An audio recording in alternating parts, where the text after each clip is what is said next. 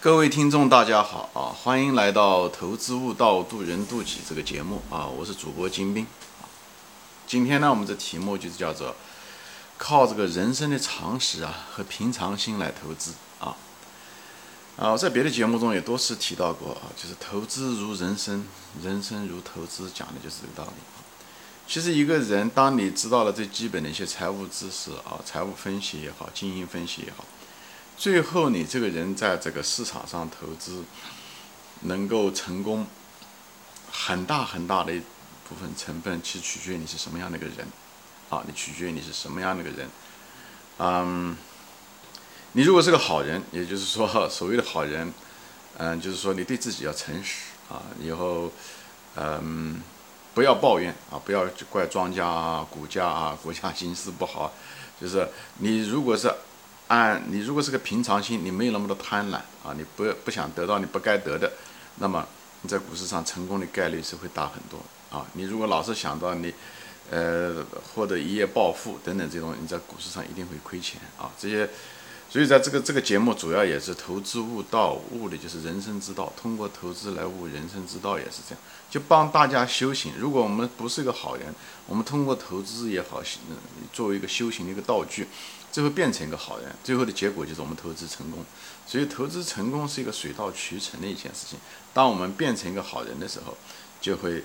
投资就会成功。同时呢，投资呢又会让我们变成一个工具，又会让我们变成一个好人。所以人生投资这两个东西是一个呃相辅相成、互相之间呃帮助啊。所以你如果天生呢是一个很不错的一个人的话，你在投资上你有耐心。你理性，你本分，你没有那种非分之想，那你在投资上成功的概率是大很多，你比别人大很多啊。啊，那你如果这方面缺乏，但是你通通过投资呢，你也可以不断的提高，最后呢，呃，你变成一个更好的一个人，同时呢，你投资的时候的，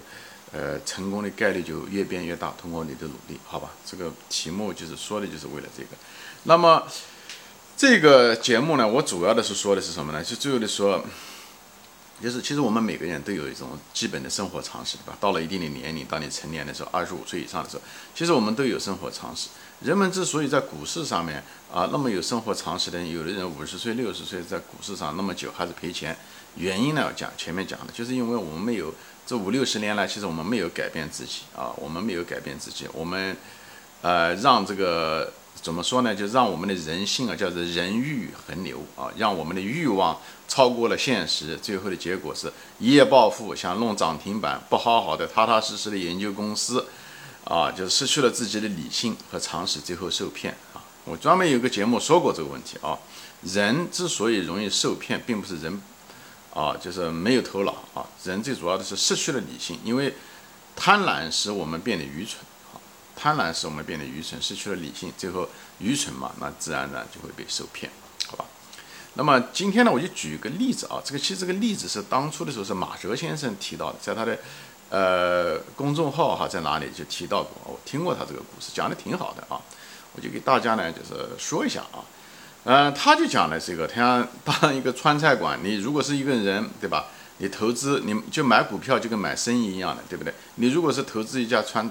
呃，川菜馆如果是个私营企业，对不对？那么如果这家你买这家川菜川菜馆的时候，你看这家川菜馆，比方说它一年能够挣挣个十万块钱啊，对不对？那么你一算啊，你觉得十万块钱，我十年想把我的成本收回来，当然不算折现了啊。那么大概这个川菜馆大概值一百万，对吧？我现在投一百万块钱，那么每年给我挣十万块钱啊，除了通货膨胀的因素之外，那么一十年以后给我挣一百万，对不对？然后把这个川菜馆卖掉的话。我又得一百万，是吧？就是他是这样，这样的比较合理，所以他就觉得这个川菜馆应该值一百万，对吧？呃，在确实在生生意中的时候，你如果是真的是用生意的眼光来看这笔投资的话，那么其实大多数人都不难算出来，啊，这川菜馆就值一百万，如果他每年挣十万的话。但是，一旦如果这个川菜馆是上了市，同样的川菜馆，同样的实体店啊，它一旦上市了以后。那么它这个本来是只值一百万的，对不对？如果比方说是卖成一百万股，照讲是应该每股一万块钱的。但是因为上市，比方说的 A 股上市啊，以后大家都抢着买，大家都没见过那个川菜馆啊，呃，都在那个川菜馆也都没吃过饭，但是呢就觉得这个一块钱便宜，最后很可能这个股票呢，很可能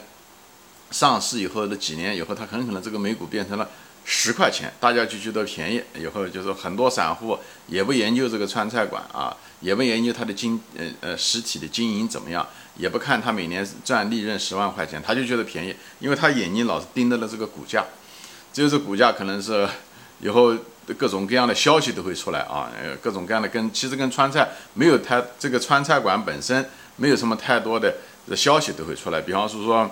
一些新闻啊，对吧？一些，比方是说一些明星啊，到他这个店里面来做一次代言啊。其实明星带一次代言，代言他可能短期内可能啊，就是让他生意会好那么几天、几个星期，对不对？但是是不可持续的，对不对？因为最后人家到底到你这个川菜馆来吃饭，还是看你这个川菜馆的这个性价比怎么样，对不对？是看你这个十年，这十年这个很长期的现金流挣钱怎么样？所以你东西要好吃，对不对？你这个。环境要好，你服务质量要能跟得上，这些东西才是你川菜馆的本身。但人们一看到这个明星代言啊，什么东西的，很可能的股价当天可能就涨了百分之二三十，对吧？或者是有的人说，哦，国家宏观经济好啊，呃，未来三年、十年宏观经济好，人们通过宏观经济分析说，哦，如果就说这个川菜馆的生意很好。对国家有可能宏观经济五年，也许给你说对了，也许宏观经济不好，对不对？也许宏观经济不像你想象的，就算是宏观经济好嘛，但不代表你自己家川菜馆生意就好，对吧？因为宏观经济好了，很可能开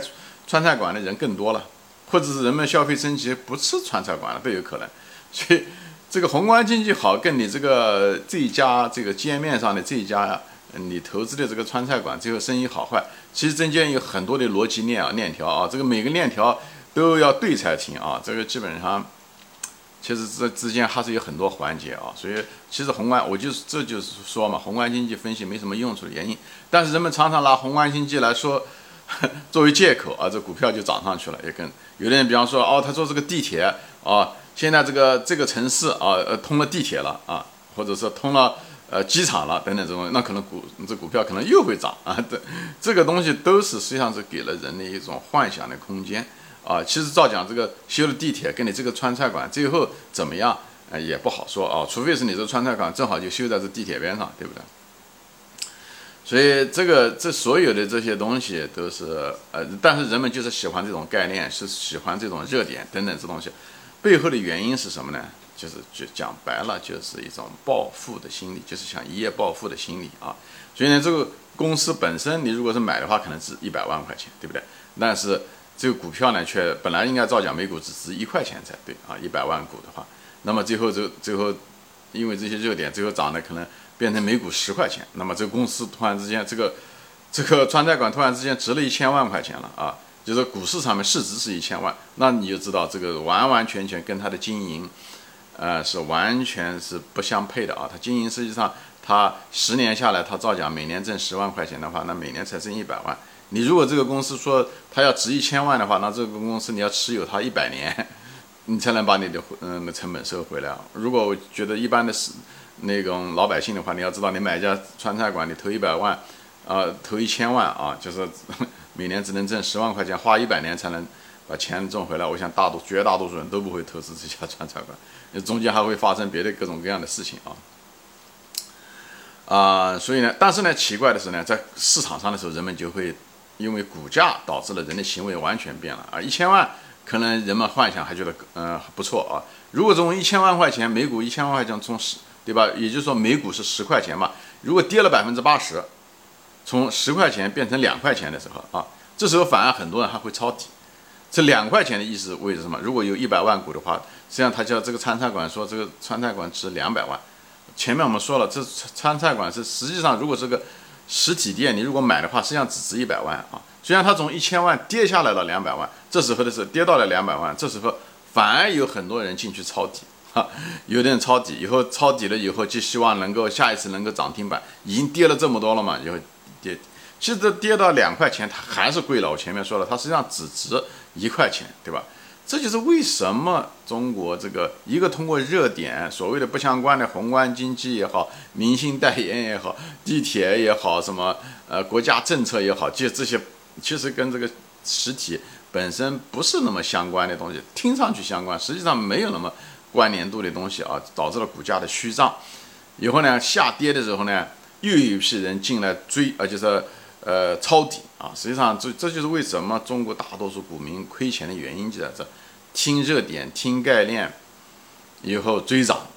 要对吧？它如果从一块钱涨到两块钱，两块钱涨到五块钱，这时候反而买的人更多。人们突然之间觉得，肯定市场上很多人知道他们不知道的东西，以后上去追，呃，直到追到，比方说美股涨到十块钱的时候，哎，有人幻想它会变成二十块钱，以后跌下来的时候呢，又有人抄底啊，跌下来，但是它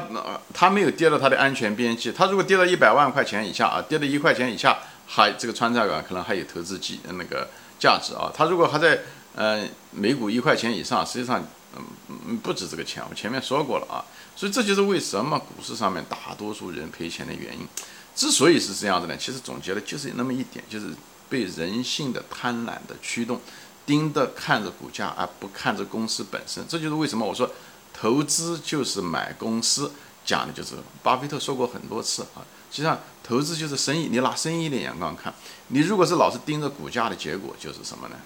你就会失去理性。为什么人喜欢盯股价？就容易贪婪，因为他希望明天就有一个涨停板，想暴富。所以你一旦贪婪，你就会失去理性。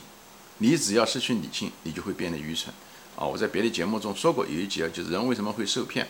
啊，理性是我说过，理性是你保持清醒的。一个非常重要的盔甲啊，成功的一个盔甲。所以你一旦贪婪，你就会愚蠢。你这时候的时候，那么糟糕的公司股票，这时候情人眼里出西施，情人眼里出西施。所以情场和股市是都是很容易让人失去理性。一旦你理性失去了，你的盔甲就没了，那么结果就是变成愚蠢。那么后面的所谓的受骗了、亏钱了，那只是一个结果啊，那只是一个结果，也只是个迟早的问题。你如果当时侥幸，如果买了。赚了一些钱，那更糟糕，你你就会培养成这种习惯，这种投资投机的习惯，不研究公司的本身，只看股价啊，只看那些所谓的消息啊，又研究那些什么宏观经济作为借口，来让你变得愚蠢啊，所以最后的结果你还会亏的啊。哪怕你侥幸能够挣了钱，最后还得亏，因为你只要养成了个坏习惯，就像一个人闯红绿灯一样的，他一旦养成了闯红绿灯的习惯，他尝到了闯红绿灯的甜头，那么他最后这一辈子撞车的可能性是很大的啊。所以最后出来混都得要还，所以养成一个好的习惯，树立一个正确的。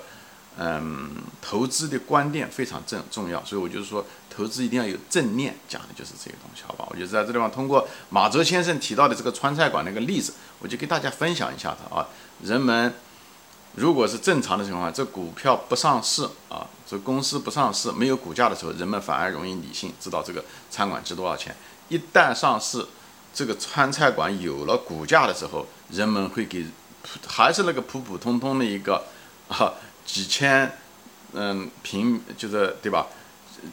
一百平米的这个川菜馆，但是却给人们带来了无限的遐想，以后造成了股价的波动啊，追涨以后呢，跌下来的时候呢，人们又抄底，最后赔很多钱，就在这，好吧？今天就分享一下子这个，就是这个就是人性啊，就是给大家就是看看每个人对号入座，看我们我们都犯过这类似的错误，就是通过这个例子。就是我们尽量的避免这样子的陷阱，这样的话才增加了我们避免了犯错的概率，也就无形中也就提高了我们在股市上成功的概率，好吧？这也就是通过这些东西，我们再就拒绝了诱惑和幻觉，我们变成更好的人，我们做本分，我们就研究公司的本身，而不是天天幻想着明天的涨停板，好吧？今天就说到这里啊，谢谢大家收听，我们下次再见。